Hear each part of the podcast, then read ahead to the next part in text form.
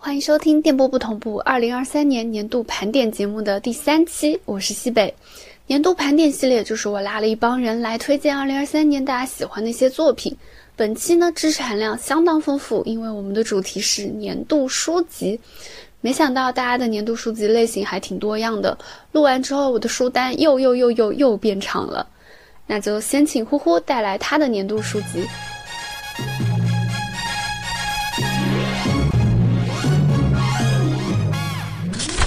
大家好啊，我是呼呼。年度书籍，嗯，我又有一点稍微的耍赖，推荐了两个，但他们都很像。然后我推荐两个的原因是以便于啊，有的朋友在国内找不到第一个书的话，可以看第二个。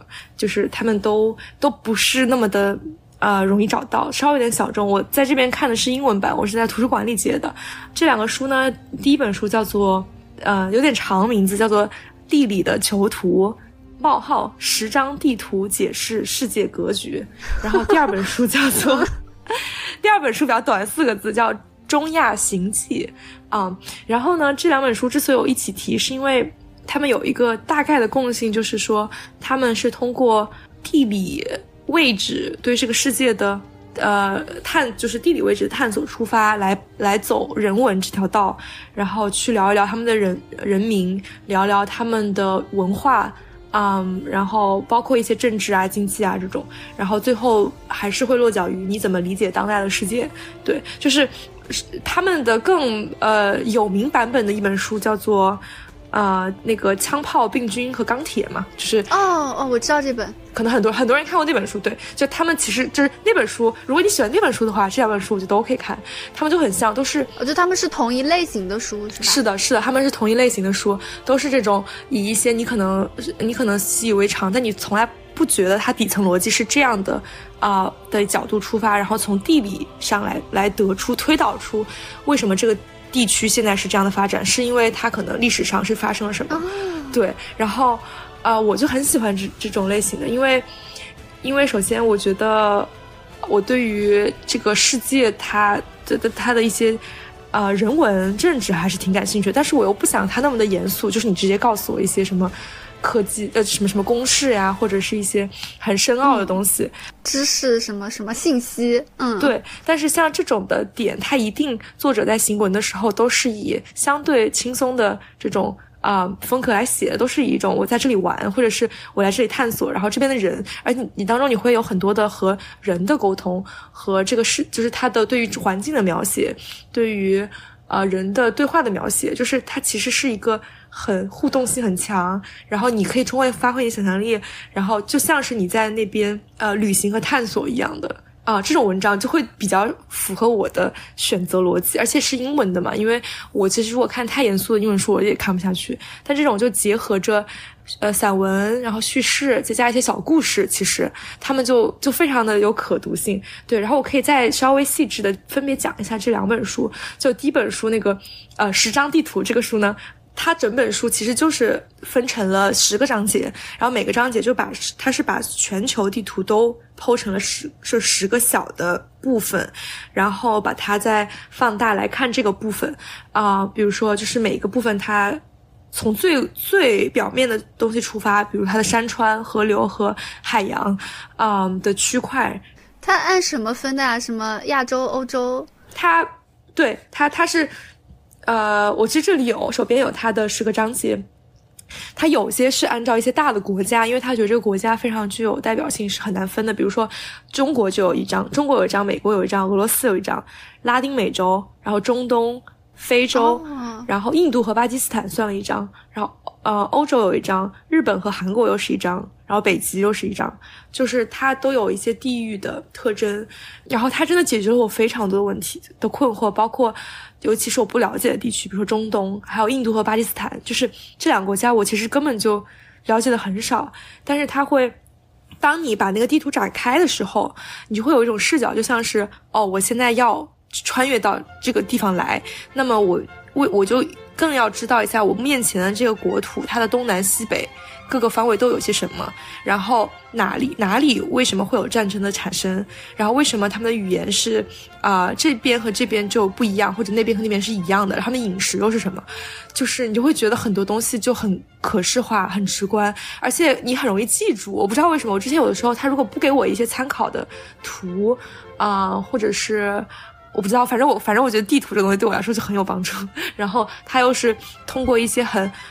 呃，这个逻辑链又是比较完整的吧，但它不可能是那种很科学的东西啊。我觉得还加，还是有很多的那种推导和推测的，对。但是，它对于像我这种呃，可能知识不是那么的深的一些基础的科普和有一点点娱乐性质的了解还是够的。然后，确实一本书也比较厚，但是你想十十个地图，我还是都全英文都把它看完了。所以我觉得这种 它的。能让我看完的这个意义就已经挺大的了，对，哪怕是一些可能涉猎一下各个国家大概的一些情况，但它又不是那种简简单单的，是说好像我先拿一本，就什么我这个全世界旅游地图，你教我怎么玩，它就是还挺深入的，就是提到了可能每个国家，就像是那个啊，我之前提到那个枪炮、病菌与钢铁一样，但它可能更就真的是把每个区块拿出来聊的比较深入一点，然后对，然后。导致我看完之后，我对他印象会比较深，我就会真的知道当时发生了什么，嗯，对。然后另外一本书会稍微更不一样一点，那个《中亚行记》，你可以理解为就是这本书是只谈论了中亚这几个国家，然后它的英文名其实更有说明意义一点，它英文名叫叫做 Soviet Soviet 什么。Sovetansky，我可我可能说错了，我先没有没有查，但是那个 Soviet 就是苏联的意思，然后它其实讲的就是苏联解体之后那些斯坦国家，就是这本书也是我看之前，我对于那种各种斯坦我完全不知道他们是干嘛的，什么土库曼斯坦、哈萨克斯坦、乌兹别克斯坦、什么吉尔吉斯坦、塔吉克斯坦，就这五个斯坦。哦，对我现在就完全分不清，他就是。这个作家她是个挪威人，是个女生，她就一个人去到这个地区，然后一个国家一个国家的，就是那种深度的体验，然后也是你就会发现，其实每个国家差别非常的大，就我们之前的认识实在是太太少了，嗯，然后而且这个里面也充满了一些我觉得可能神秘色彩吧，因为对他了解特别少，然后他们那边的语言呀、风俗呀和现在我们所接触的很多世界是差异比较大的。嗯，所以读起来的这种体验也是很，很呃，很会让你觉得很很很有趣。它也是那种半半游记，然后半议论的这种这种行文吧。所以也是我觉得不会很难读，就是读起来还蛮开心的。就是你读英文也可以，我不知道中文的翻译好不好，但我觉得应该也不错。对，就是这个还蛮小众众，但是我会觉得好好有意思。然后你会了解一些历史和人文的东西。对，嗯，我听下来觉得。然后就差不多就提这么多吧，就有一点耍赖，就提了两个。但我觉得这一类型的书都还蛮好看的，就让你觉得你好像收获了一些什么，但你看的又不会特别累。嗯，因为我听听出来了，他们最大的特点就是能读下去。因为我感觉听听起来，我听你的这个介绍来说的话，他会找一个就是大家都能。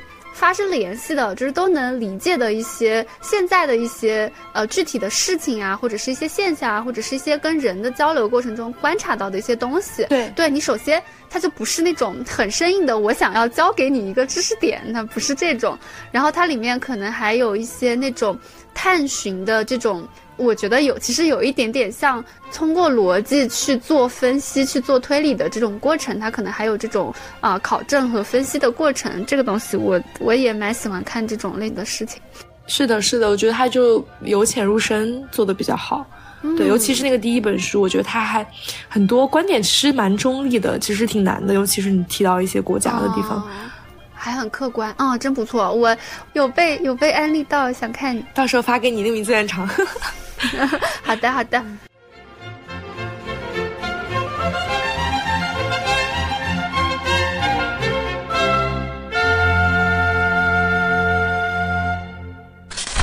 下一位是来自轮流发言的大伦丁老师。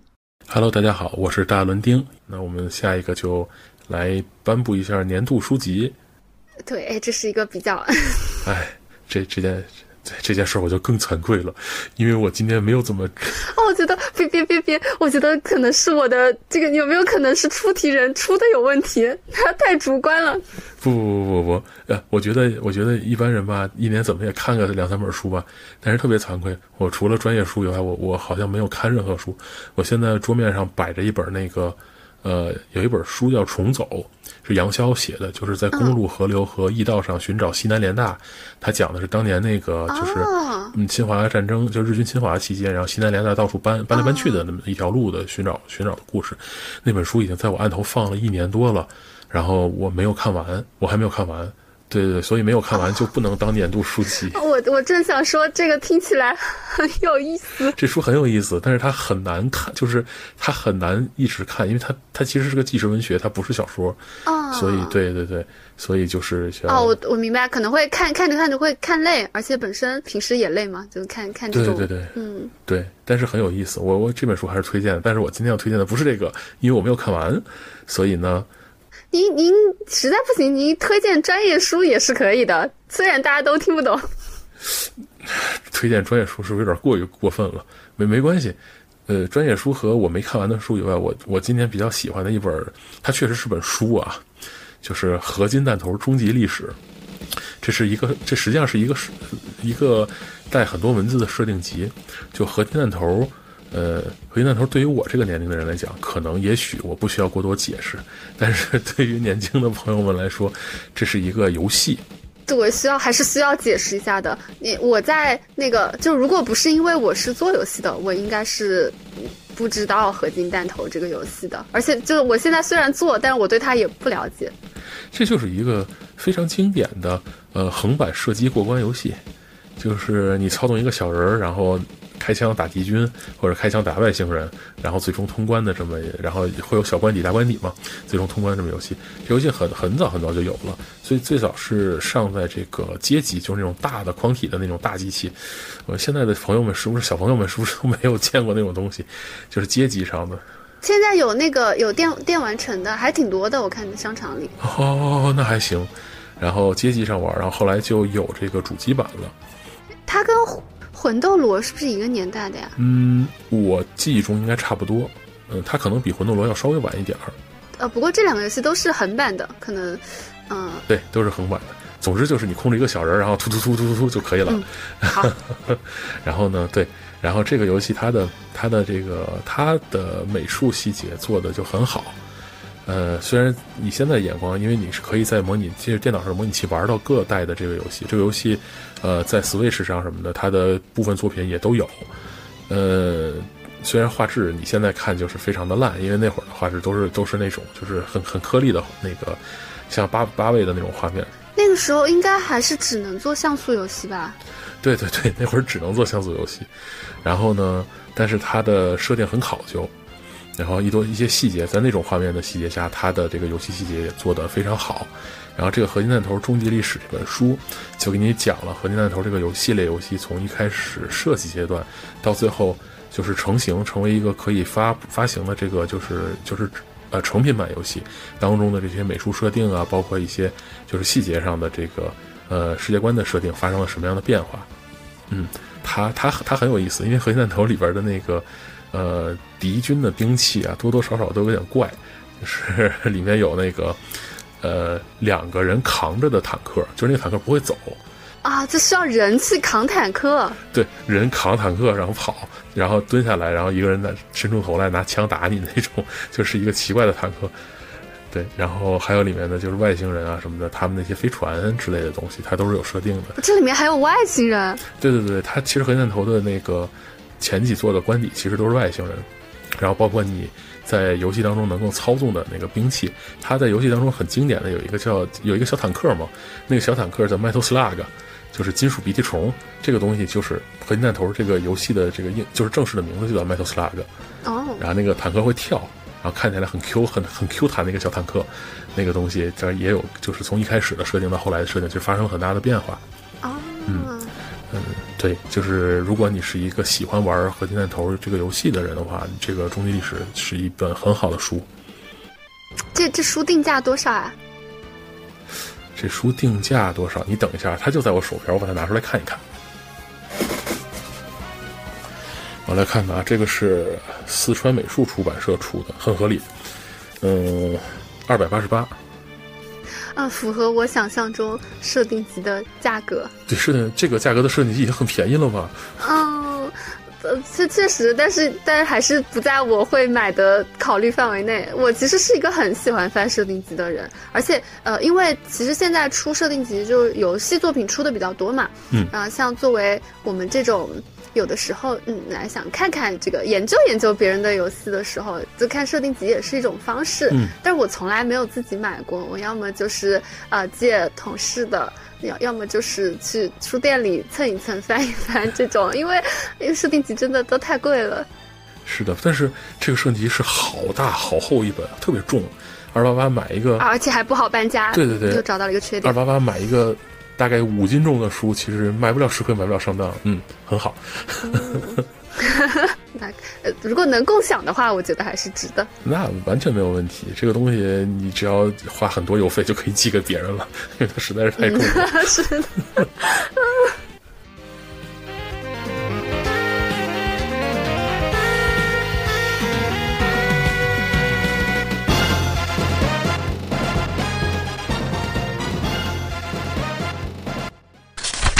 下面欢迎我们电波不同步的老朋友卷。大家好，我是卷。年度书籍就我十二月看的吧，《三体》。哦，哇，重磅啊！这个重磅。那接下来你的艰巨的任务就要来了，要请你介绍一下《三体》。不是《三体》这怎么介绍啊？这这没法介绍，这这真没法介绍。嗯，我想一想。如果说你要你要硬要说要介绍的话，就是在很久很久以前，一个名叫叶文洁的人。向宇宙发出了那个信号，然后使得三体人就来攻击地球了。中间经历了非常漫长、非常多的事情，结果就是人类被灭了。这样可以了吗？哦，可以，你这不介绍的挺好的吗？对，三体，三体，三体，我们从补全这个介绍来说啊，就是因为以防有确实可能会有不知道什么途径听到这期播客的听众朋友，可能不是特别了解，只知道三体这个书名啊，还是要介绍一下，三体是一本中国非常家喻户晓的一个科幻小说。然后作者是刘慈欣，那现在因为在他写出创作了《三体》这个系列，也是我们中国首席的科幻作家了，就是非常顶流的这这一类了。嗯，然后《三体》这个这个故事它比较的复杂，但是我觉得。呃因为我其实只看了第一部和第二部，都还没有看完，所以我的了解没有你现在了解的那么多。但是我觉得你这个介绍介绍的还是蛮好的嘛。它其实讲的是，呃，人类和外星文明之间的一种关系。我觉得这个科幻作品探讨的就是，呃，以三体人的这种这个叫什么这个种族，它是以这个为载体，在探讨一种一种外星生命的可能。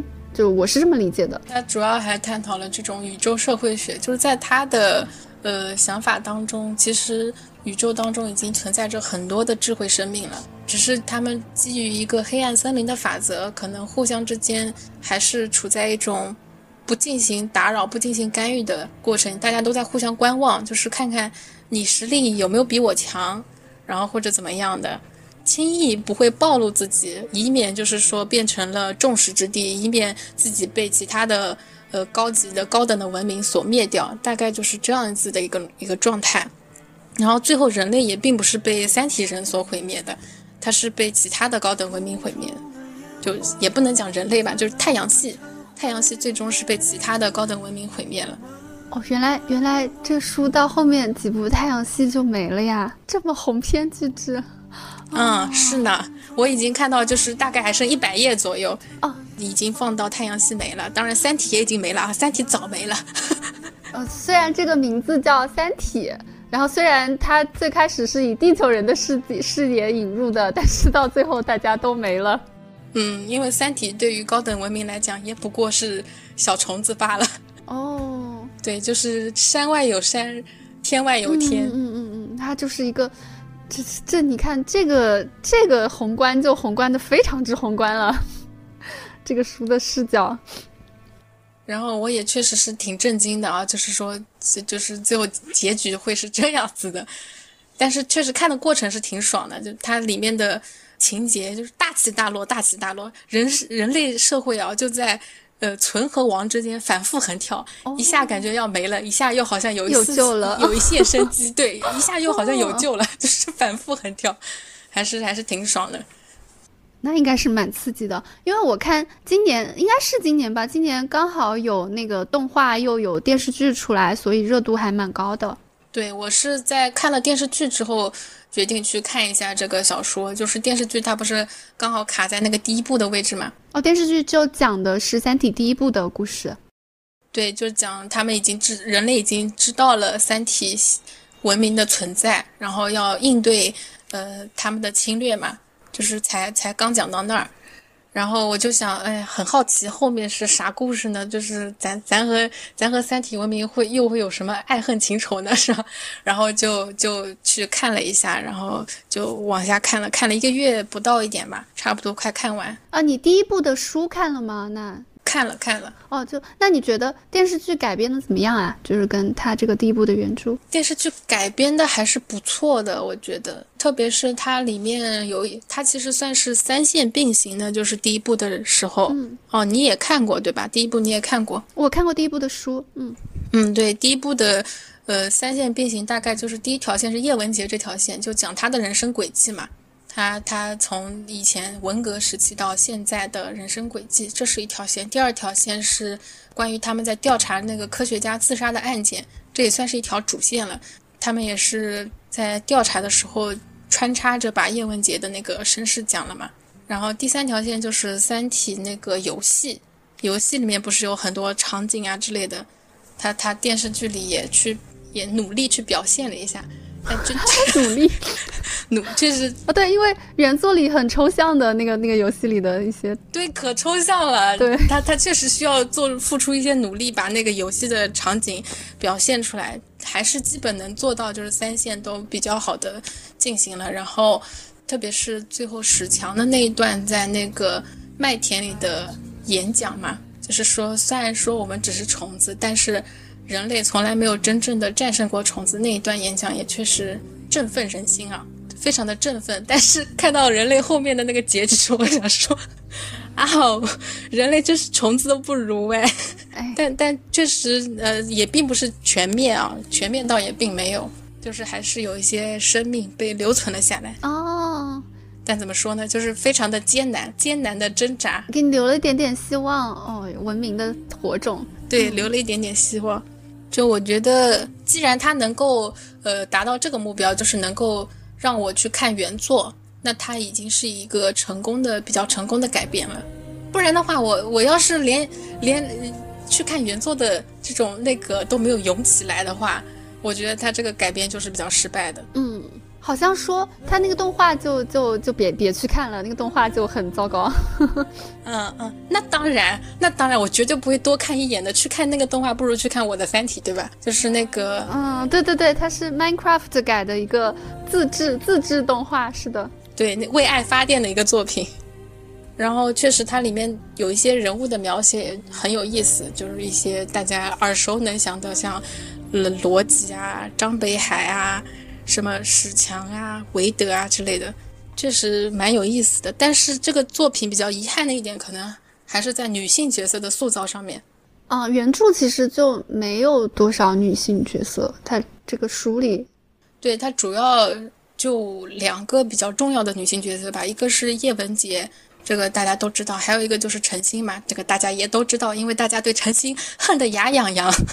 我有点忘了他是谁了。不，陈星你肯定没看到过，他是第三部才出现的一个人物，但是第三部他是出场率最高的，他是从从头到尾他都在，然后他是一个贯彻始终的一个人物，非常重要。但是就是说，在陈星这个人物的塑造上面，就是他把他塑造成了一个非常圣母的，但是又没有什么能力，却是经常要做一些重要抉择的人，然后导致人类的大方向出现了一些问题。嗯，这这简直就是，简直就是罪人，千古罪人那样子的程度。但是，呃，要要理性点讲的话，你要说，呃，人类的这种历史走向真的能被他一个人所左右吗？也也未必啊，可能还会有很多其他的变数。他确实处在了那个关键节点，做出了错误的选择，但是也未必说，呃，他做了正确的选择，人类的历史就能顺风顺水的过下去了。这也未必，但确实他在书中就是是这么一个角色，特特别的讨人嫌。我甚至就是做梦都在和我姐吐槽这个人有多傻逼。天哪！哎呦，那那确实，我觉得这个这个书里美中不足的就是，呃，因为作者毕竟也是一个男性嘛，他在他在创作的过程中，那可能他着重着力塑造的还是他自己更了解的这种男性的这种角色，对。基本上男性角色塑造就是很多都是还蛮不错的，你能看到他很多性格上的闪光点，然后你也有有像逻辑的话有比较明确的成长线，嗯，就是这样子的，你你能感觉到他人物的魅力。但是女性角色就是像陈星的话，她嗯，怎么说呢，就是让人说不出来的。无语，说不出话。对，无语，说不出话。他也可能是想要给这个就是人类的灭亡寻找一个可以责怪的对象，所以他推出了这样一个角色，然后以以让那个，因为他可能在写小说的过程中已经要写那样一个结局，就是人类太阳系要被灭绝这样一个结局，那他可能需要一个被嗯嫌弃或者被讨厌或者憎恶的一个对象。然后他可能选择创造了这样一个人物，当然这只是我瞎猜的啊。所以就是他的工具人属性也是比较强的。我你对于他人的性格，你会觉得难以想象是这样子的性格，就是嗯，确实确实有些无语，但是不影响说它整体是一部比较优秀的，然后看得非常爽快的作品啊。对我刚刚在想，我是想说，就是对于这种。这种情况来讲，就我觉得就是不能因为这种小问题去否定这个作品。但是如果有那种特别想要看到很出彩的女性角色的这种读者来说，我觉得还是得期待一下，来一个我们慢慢的培养出来一些很厉害的女性科幻作家，或者是嗯，对女性的创作者吧。就我觉得未来也会有更加平衡的这样的作品的。嗯。呃，相对来讲，叶文洁其实还是塑造的可以的。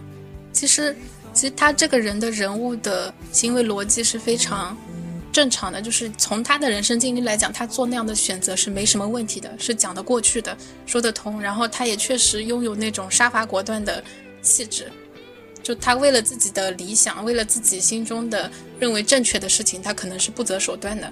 他确实有他的，因为他可能经历的太多了，他经历了太多。痛苦的、悲伤的事情，所以他对于人类社会感到绝望是非常正常的。相比之下，叶文洁真的比陈星好太多了，好太多了。陈星就是很多行为，你想不通他为什么这样子。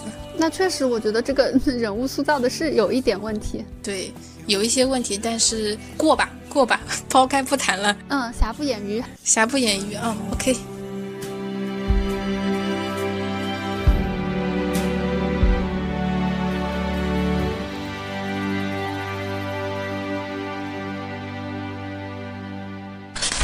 下一位有请来自边角废料的人间百草枯老师。大家好，我是百草枯。哎呀，这话说出来就很惭愧，因为我这个前半年、前大半年我的状态都不是很好，然后看的书也没那么多。嗯，早期像三一二三四五月份我看了什么，我根本就不记得了。就是我要去让我想，我也能想出来，我也能，但我还得上我的书架翻去。不用，你就直觉上，你今年对今年来说，就是想要推选的一部作品，你就凭你现在的直觉来。那就必然是《哈利波特》了。嗯，你你的这个《哈利波特》是指其中的某一部呢，还是所有的？你今年又是你又把这个全集看了？对，把全集看了，熬着夜看完的。你今年这这个这个阅读量和这个观影量就够大的呀。这这已经很小了，好吗？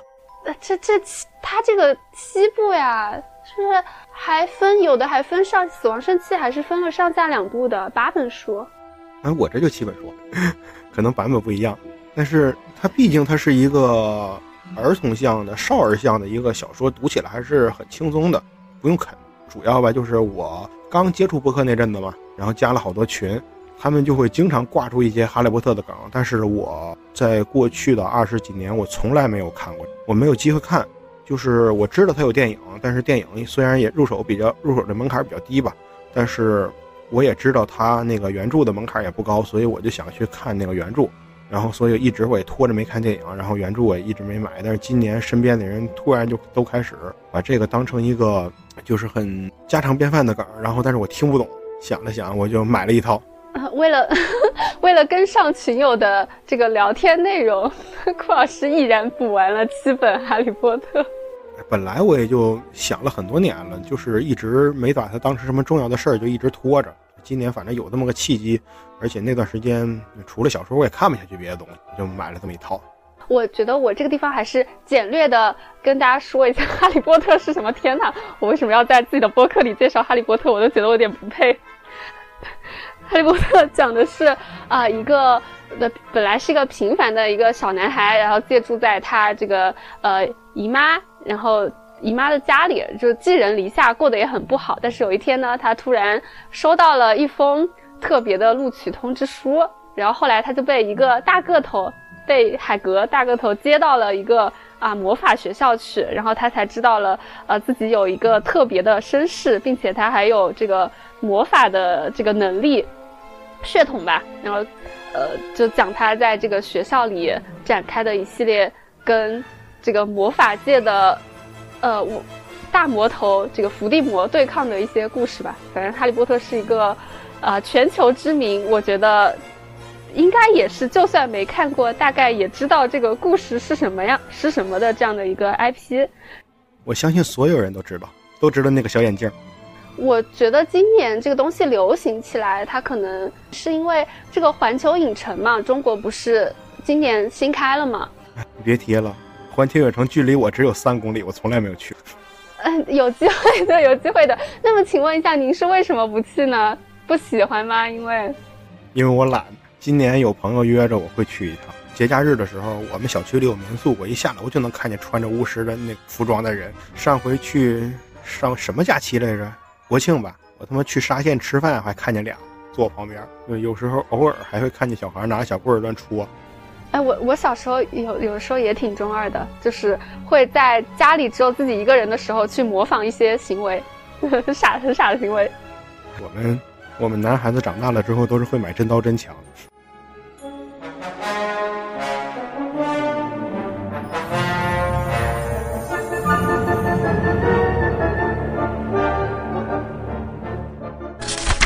下来是克里斯雪饼。大家好，我是克里斯雪饼。接下来，请你来推荐一下你在二零二三年的年度书籍是什么？好的，我在想推荐这本是不是太太严肃了一点？是一本历史书，叫《战争的试炼：十字军东征史》啊，东征史是副标题。哎，这个太确实一听就就好严肃，你给我讲讲它这个十字军东征史，它是个什么历史背景？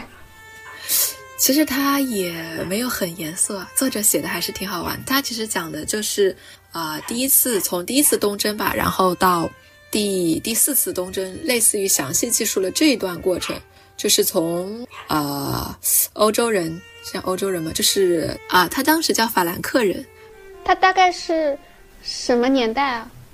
呃，公元一千年不到的时候吧。哦，我想想啊。让我看一下我的记录，悄悄地翻开我的书评，然后开始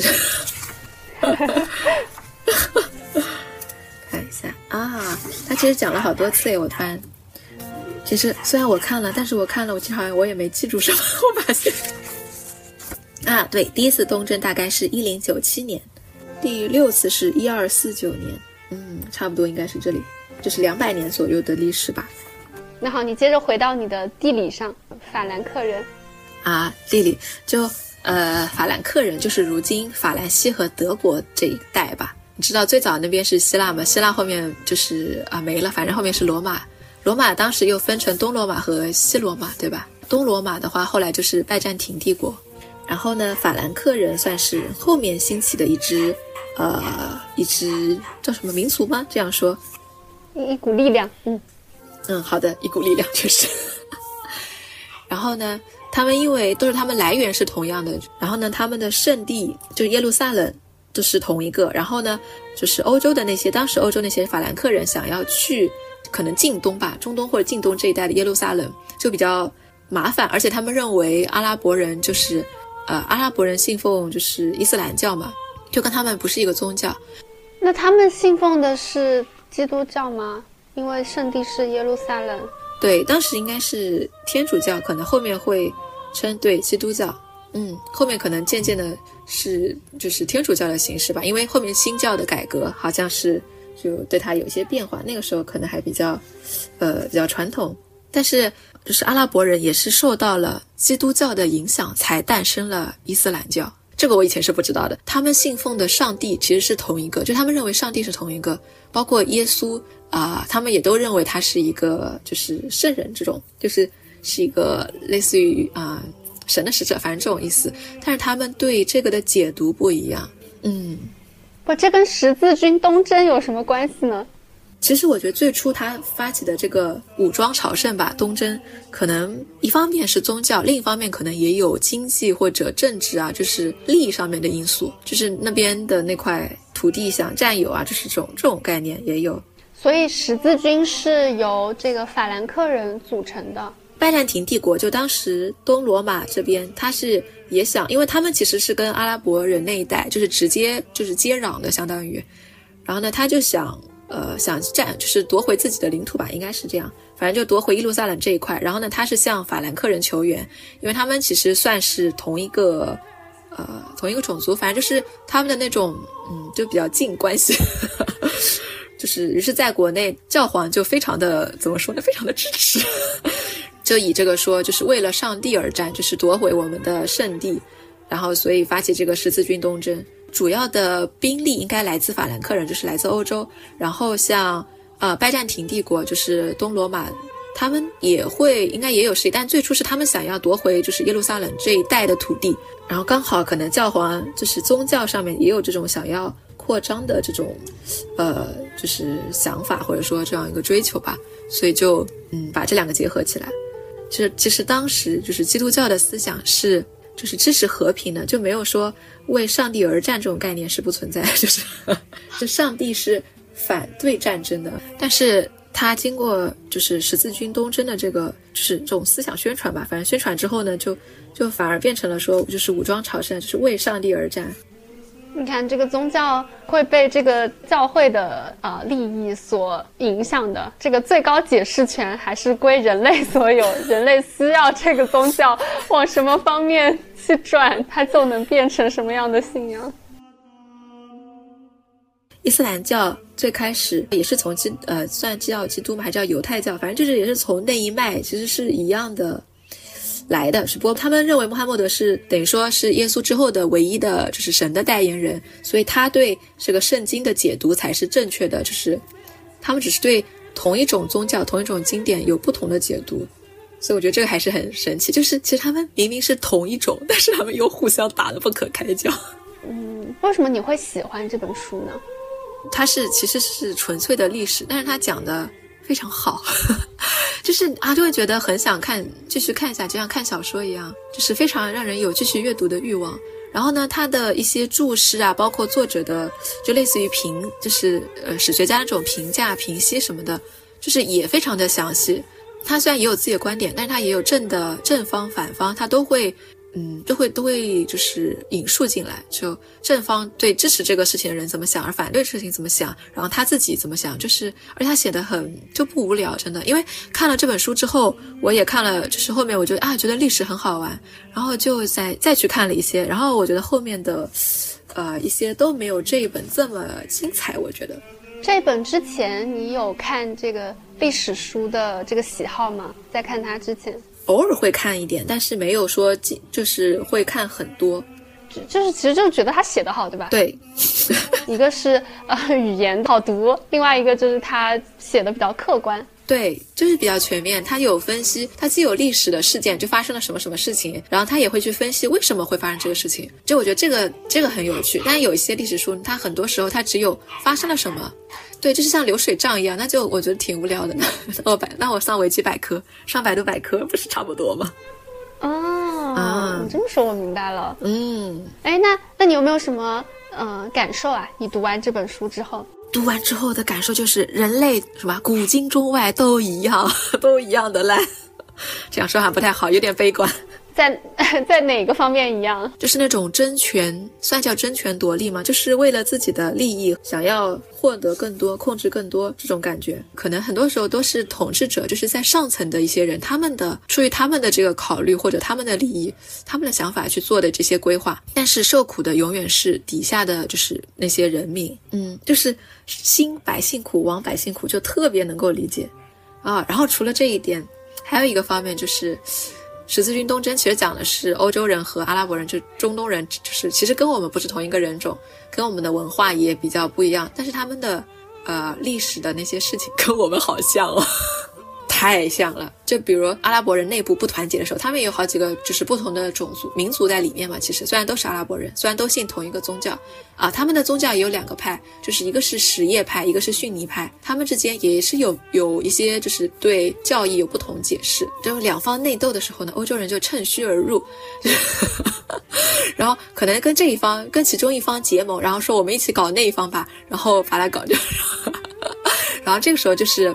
欧洲人占上占上风，然后有可能欧洲人内部不是很团结的时候，可能这个时候阿拉伯人他们内部是很团结，刚好是一个啊一个帝王在统治，那他可能就反过来就是跟欧洲的某一些人某一些势力结盟，然后哦我我知道这种感觉，就是势力间的这个关系，它是在一直在变化的，根据局势，根据大家当前的这个最大的威胁，就是目标的不同，它就会一直发生变化。是的，所以那句话，呃，没有永远的朋友，是吧？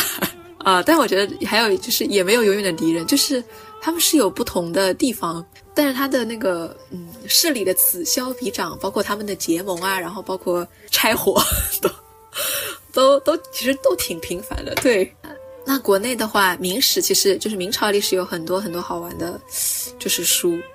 呃，怎么说？他也不是单纯的讲明朝历史，他就是讲为什么明朝会发生这些事，然后是跟我们就是一代又一个、一个又一个朝代的呃社会观念或者说价值观念，包括我们的一个体制模式，一直延续到现在，一直延续到明朝，然后才在明朝这个矛盾爆发了，发生了一些。我听明白了，你喜欢看这个历史的解读，就是历史的原因背后的这个这个逻辑是怎么来的。是的吧？我真的很好奇，就是你有看过那个呃，就是阿西莫夫的那个《基地》吗？没有。呃，《基地》后面啊，反正它是一个科幻的，就是小说，就是讲未来宇宙的。但这些都不重要，重要的是它里面写到有一个科学家，科学家发明了一个呃一个一个学派吧，叫心理史学。然后他的心理史学呢，他其实就是。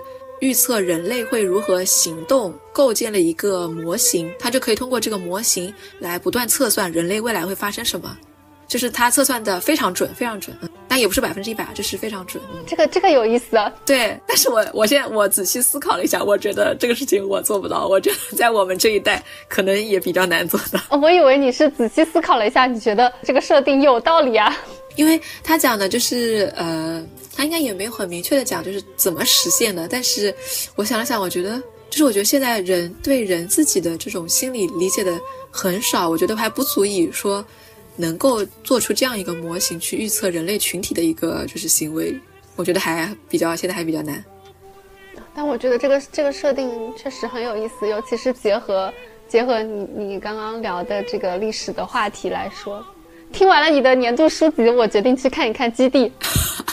还有，它是它是三本，就是《银河》，应该是先《基地》吧，然后《银河帝国》。其实最早是那个机器人系列，这三个系列它是串在一起的。我是最后看的《银河帝国》，反正看到最后觉得，哇哦，原来他埋了这么大，就是这么一长串的伏笔。推荐。这很长啊，那我我有点犹豫啊，但是应该还是可以看看。嗯，但是它每一个系列都是单独的，其实。啊，好的好的，你只看这一个也没关系，可以先看这个。嗯，好的。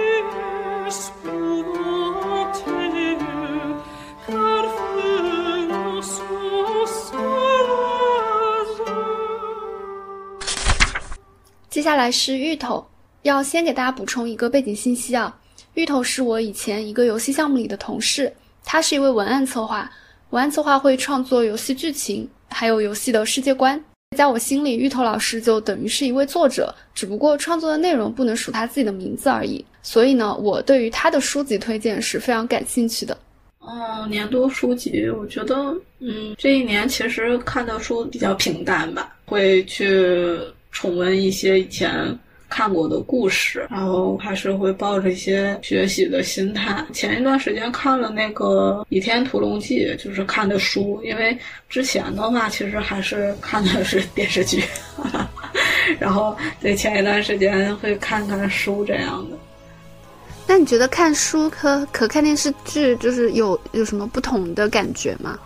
嗯，看书的话，确实它包括一些情节的排布，还是和电视剧会有一些区别。嗯，那你呃，那你会更喜欢这个书的版本，还是更喜欢电视剧的版本啊？我的话可能会比较，确实还是感觉书比较好看。电视剧的话，俊男美女我也爱看。确实哈，确实谁不爱看俊男美女呢？你看的是那个苏有朋那一版的吗？《倚天屠龙记》。嗯，对，就是整个看起来的话是苏有朋那版的，然后其他版本的话，嗯，吴启华的我也看过，然后马景马景涛那版的其实就是看的是一些片段了。哦，我只我只看过苏有朋的那一版。嗯嗯嗯，反正都挺好看的，除了新版。啊，新版就就算了吧，就是大家应该也都知道新版就大翻车。还有那个那个，哎，那叫什么来着？邓超，邓超那版的也不行，我觉得邓超那版的甚至有点不太如，就这个叫什么曾曾舜晞，还不如他演的呢，那么差呀，搞笑了。那就是也不能说很差吧，就是就是邓超，你你会感觉出来，他包括他有张纪中在那个片子里，他的那个打光也好，然后还有一些造型也好，你又会感觉他们好像 年龄都有点大。不够青春，啊，嗯，就不太像是一个少侠。对，《倚天屠龙记》，我们就就不介绍故事情节了吧？嗯，我觉得，嗯，大家应该都知道的。嗯，但是不瞒你说，我前几天我跟另一个朋友我们聊到说，因为他的年度书籍是《哈利波特》，然后我还强行让他介绍了一下《哈利波特》的剧情。没关系，我也可以介绍。哎，那你稍微介绍一下嘛？我稍微说一下吧。嗯，主角是张无忌嘛，然后他是嗯武当第五个弟子张翠山的儿子，然后他是就是小的时候因为嗯父母和金毛狮王谢逊去，他们因为一些机缘结结义了，武林的一些正派，然后就是为了从嗯他父母口中。哦，得出屠龙刀的下落，然后就将他父母逼死了。张无忌呢，就是也是一路漂泊流离，也是因为一些机缘，然后所以说他练成了一些神功，比如说九阳神功啊那些，在武林中也经历了一些坎坷吧，然后最后嗯看淡了，看淡了，然后就带着他。心爱的赵敏，然后去归隐山林这样的一个故事。哎，我感觉张无忌他在这个呃整个金庸的这个武侠世界观中，在武学上属于比较幸运的这一种啊，好像又有天赋，然后中间也就都拿到了那种顶级的武功。嗯，对，我觉得算是一个比较开挂的吧。虽然说，我觉得金庸的他的主角大部分其实都是这个类型的。嗯，或多或少会开一些，是哦。对对对。你是什么契机突然想把这个书翻出来看来着？就是突然想到了，就是突然感觉可以看一看那，然后就翻开了。那你 你想从看金庸的书里学到些什么呢？学到人物的学 学一些怎么去塑造一个主角吧，就是塑造一个这种角色。你学会了吗？还在学，还在学，太深了，都是这都是知识啊。是呢，嗯，那你重新看这个《倚天屠龙记》的时候，自己有没有书里有哪一段情节，就是你觉得是比较精彩的，或者就是能让你觉得，哦，这一段他写的真好？那我觉得还是就是什么，六大门派围攻光明岭那个，对那一段，就是去怎么将这个角色，就是这段它是一个怎么说呢？主角装叉的一个模板。哦，对，一个教科书级的那个东西，嗯嗯，怎么怎么装的呀？就是他刚开始就是那种一让再让，然后一出手就把那个峨眉派掌门就是逼退了那种。嗯嗯，谦虚谦嗯反差，就反正是用一种前后的反差嘛，然后再加上一种道德上，就是就是我我这一个无名小辈，然后我已经忍让至此，嗯 嗯。我觉得就是武侠小说，特别是呃金庸的武侠小说，它确实，它有的时候它需要让这个主角这一方，或者就是读者代入，或者是喜欢的这一方，就有有很多正义的立场，就是他们一定得做一个正派的人，然后从很多细节中显示他们的这个正派。确实，还是会嗯去做这种塑造。哎，我不是武侠小说的专家，我看太少。但是我爸特别喜欢看武侠小说，也可能因为他那个时候他上学的那个时候没什么其他的好看的。然后我们家里有好几个版本的金庸全集。我之前有一段时间，我听那个另一个播客叫《来都来了》，然后他们会讲金庸系列的呃金庸系列的一些角色嘛，然后会。特别是会讲了很多期女性角色，有一期他们就讲郭襄，嗯嗯，嗯，郭襄是。呃，《神雕侠侣》里的相对来讲，在《神雕侠侣》里那个出场比较多的一个一个角色嘛。然后我听完他们那一期的介绍之后，我就我说很想看。然后回来之后一翻，我们家果然有。但是我把那个书封拆了之后，到目前为止可能已经过去三 三四个月了，我还是只读了第一章。反正我觉得可能《射雕三部》还是比较好入门，能看进去的。其实就相对来说吧。啊，它顺顺序是什么来着？三部是《射雕英雄传》，然后《神雕侠侣》《倚天屠龙记》哦，《倚天屠龙记》是它的收尾。嗯，就是郭襄的话，在倚天刚开场，就是他是出来过的。哦，其实我还挺喜欢那段，有时候可能感觉他他塑造的越少，然后你就会觉得啊，这个角色真的很可爱。大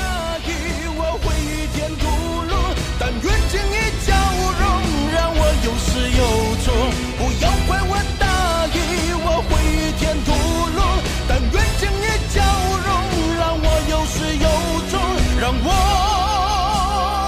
有始有终。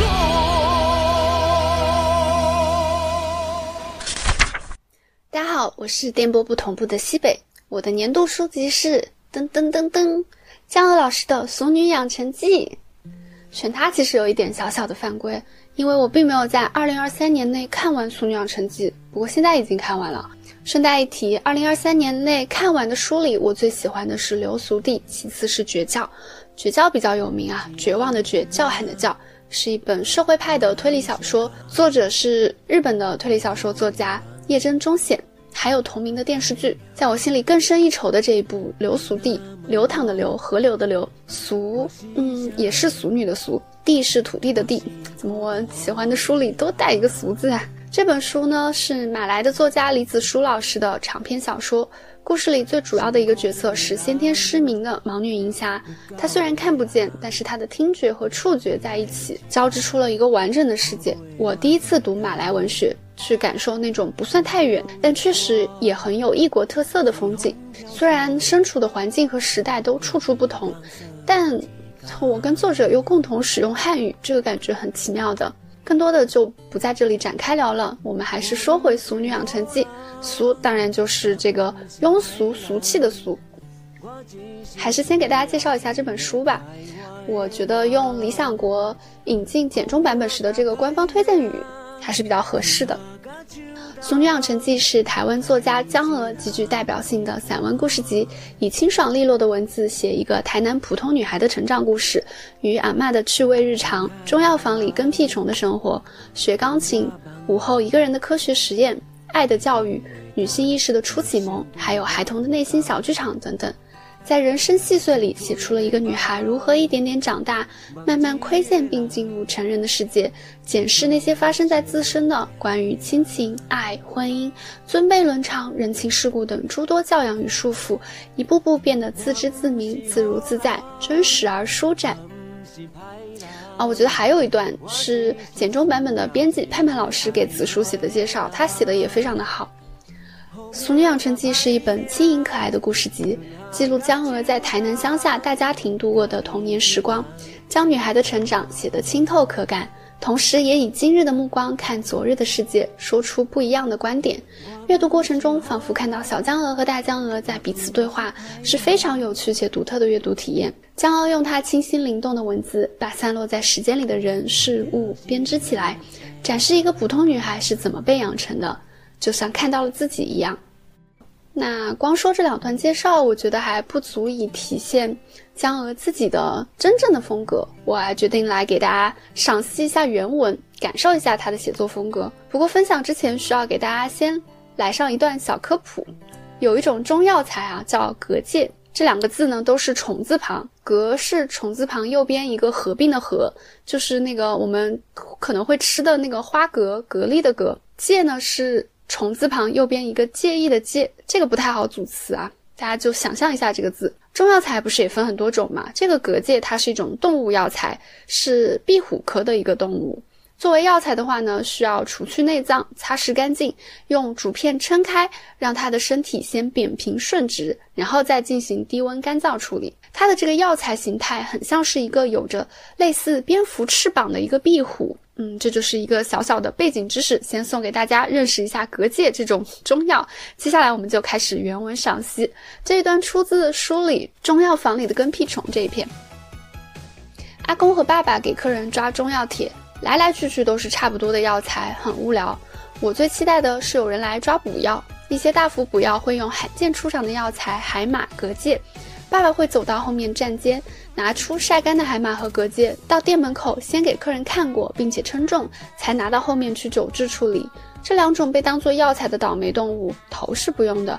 切下来以后，我就多了两个玩具。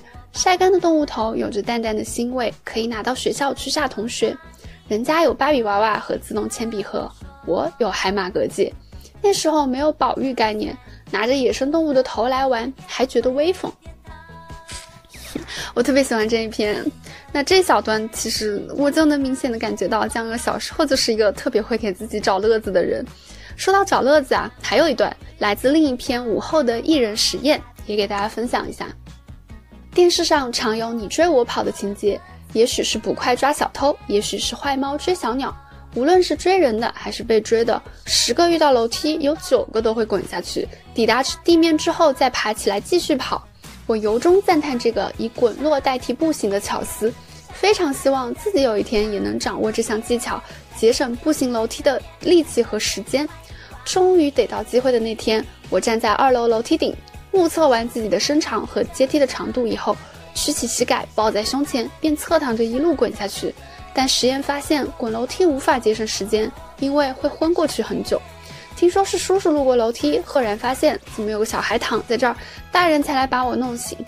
所以实验也有失败的，但再怎么失败，我也乐意换一个甘愿。哼，他小时候是很有意思吧，对吧？那写出这些文字的江娥是个什么样的人呢？这里我还是引用一部分盼盼老师的文字：江娥一九七五年生于台南，接受传统的教育长大。从台湾辅仁大学的德文系毕业，和大部分人一样，毕业后从事着一份在别人眼中体面且高薪的工作。然而，活到某个人生阶段，人就会渴望去过真正想要的生活。电视剧中的陈嘉玲是这样，江娥本人也是如此。按她自己的说法，世界上有各式各样的人，有些人拥有强大的抗压力，能够跟命运直球对决。但他知道老天爷给他的配备不属于那一种，于是他离开看似光鲜却让自己身心疲惫不堪的职场，勇敢的做一个普通女人，一个快乐自在的俗女。我觉得“快乐自在”这四个字真的写的非常的准确，就是我在看这本书的时候脑子里想象出来的那个形象。我是先看了两部电视剧，再开始看的书。我也非常的喜欢这个电视剧，看完的时候就把它列为了自己的人生之剧。陈嘉玲的困扰也是我的困扰。看到他能理直气壮地去背离社会道路，给了我非常多的勇气和安慰。也因为这个电视剧，让我认识到了一位非常好的女演员，就是成年版的陈嘉玲扮演者谢盈萱。当然，小陈嘉玲也非常非常可爱。如果电视剧真的忠于原作来拍的话，可能会变成泡面番，也就几乎不太会有成年版陈嘉玲的戏份了。那全篇都是在回忆小时候嘛。但电视剧改得非常巧妙，在保留了江娥气质的前提下，它填出了一个完整的故事。在我心里，改编作品根据内容的原创程度和内核的一致程度分为四个类型。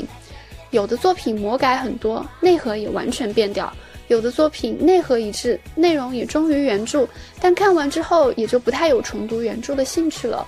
《俗女养成记》刚好是最适合既看原著又看改编作品的类型。它的剧版增加了相当多的内容，但同时保留下来了属于江娥的独特气质。我在微信读书的评论里看到，很多人也像我一样，先看了剧再来看书。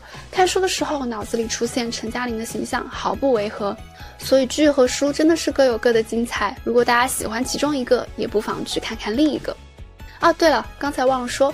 这本书真的很短，我是那种一天看一篇，还小心翼翼的省着看。有的篇目看完很喜欢，我又倒回头去再读一遍，把看书的时间加起来四个小时也足够我读完了。那正常从头读到尾的话，可能三个小时就能看完，所以也适合时间没那么多的朋友去翻一翻，就看完一本书还是很有成就感的嘛。这本书看起来又很轻松。那以上就是全部的年度书籍分享了，明年也希望自己能多多读书。大家有什么喜欢的书也可以推荐给我啊！这次就不做下期预告了，咱们留个悬念，直接来到今天的祝福环节。电波不同步，轮流发言。边角废料，呼呼卷，克里斯雪饼，芋头，祝大家新年快乐，身体健康。那我们下次再见，拜拜。